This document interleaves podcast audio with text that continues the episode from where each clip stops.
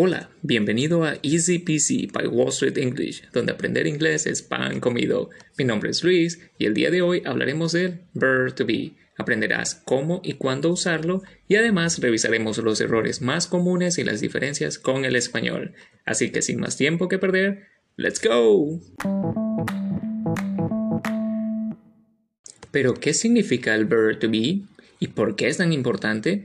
Pues el verb to be es el verbo ser o estar en la mayoría de los casos. Lo podemos usar para decir nombres, para expresar la edad, nacionalidades, profesiones, estados de ánimos, entre otros. Pero relax, que a pesar de todas esas funciones y beneficios que tiene, es súper fácil de aprender cómo usarlo correctamente. Para iniciar, hablaremos del simple present o presente simple, donde dividiremos el verb to be en tres partes: am, are, is, que son usados para conjugar primera, segunda y tercera persona. En primera persona con I am o su contracción am, que vendría a ser yo soy o yo estoy. En segunda persona, you are o you're, eres o estás. En tercera persona singular, he is or his, she is or she's, it is or it's, es decir, él ella o eso son o están respectivamente.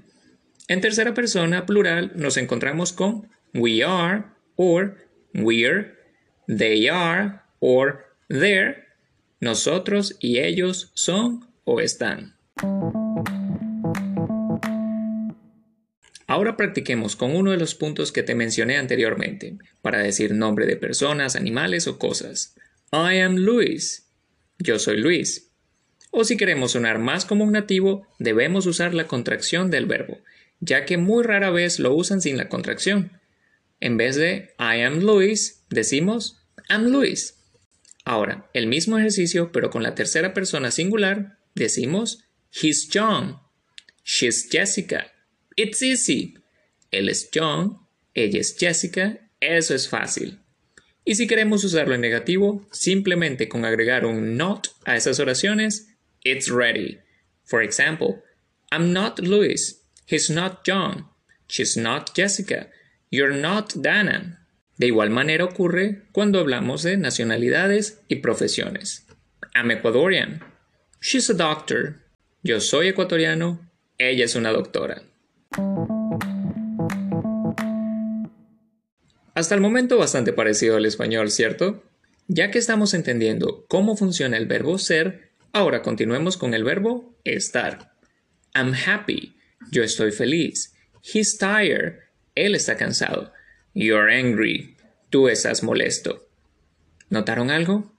Sí, es el mismo verbo y la misma estructura, pero ahora con un significado distinto. Ya por ahí vamos ahorrando tinta y tiempo, ¿no creen? Por eso es tan sencillo. Pero, oh no, siempre debe haber un pero. Hay ciertas diferencias con el español.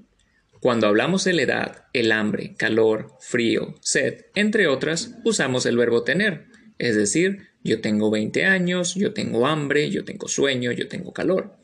Pero un error muy común, especialmente al inicio de nuestro aprendizaje, es el traducir literalmente, es decir, usar de manera incorrecta el verbo to have para crear esas oraciones. Por lo tanto, para decir yo tengo 16, no es correcto decir I have 16 years old. De igual manera, para decir yo tengo frío, no es correcto decir I have cold. Para esas excepciones en inglés, debemos usar el, ¿qué creen? Verb to be. For example, am 28 years old. No, I have 28 years old. You are 15 years old or you're 15 years old. She's hungry. Ella tiene hambre. Today I'm hot. Hoy tengo calor. Wow, tantos significados y el mismo verbo. No hay excusas para olvidarlo. Now let's continue. Ya que comenzamos a entender cómo se usa el verb to be, tanto en afirmativo como en negativo, es hora de aprender la forma interrogativa. Seguramente dirás, bueno, como es tan parecido el verb to be al español, solo coloco un signo de interrogación y listo. Cerca, aunque debemos hacer un pequeño cambio, pero muy importante. For example, you are John. Para transformarlo a pregunta diríamos, are you John? ¿Notaste la diferencia? Pues sí, solo debemos mover de lugar a nuestro amigo verb to be, es decir, lo colocamos al inicio de cada pregunta. For example, she's hungry. Su forma interrogativa sería, is she hungry? Is she hungry? Is he 20 years old? Are they Kevin and David? Easy peasy. Solo es cuestión de practicar de manera frecuente para recordar esta sencilla regla. Aunque no debemos olvidarla, ya que sin ella no tendría sentido la pregunta. A diferencia del español, donde nosotros para formular una pregunta jugamos más bien con la entonación de la misma, más no la posición del verbo. ¿Tú eres María? Oh, tú eres María. Y eso en muchas ocasiones nos lleva a intentar hacer lo mismo en inglés con oraciones como You are tired? en lugar de correctamente decir Are you tired? Ahora que ya hemos visto cómo se formula una pregunta, veamos cómo responderlas correctamente. Seguramente estarás pensando, fácil, respondo con un yes, no, obviously. con un simple sí o un no? Pues casi tienes la respuesta correcta. En inglés no se suele contestar solo con un yes and no, ya que puede ser algo brusco o descortés. Lo que debemos hacer es repetir el sujeto y el verbo de la pregunta para hacer la respuesta más larga. Fíjate en estos ejemplos. ¿Is she cold? No respondemos con un solo yes, sino que en su lugar lo hacemos así. Yes, She is. Is she cold? Yes, she is. Are we in class? Yes, we are. ¿Y qué tal en negativo? Are they Americans? No, they're not. Are you a student? No, I'm not.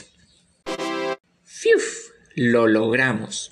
Lo bueno de todo esto que aprendimos el día de hoy es que lo seguirás usando en los niveles más avanzados, ya que las reglas son las mismas para el verb to be en otros tiempos de conjugación. So, don't forget, practice makes perfect. La práctica hace al maestro. Aprende y perfecciona tu inglés de una manera divertida y fácil con Wall Street English. Visítanos en www.wallstreetenglish.com.es.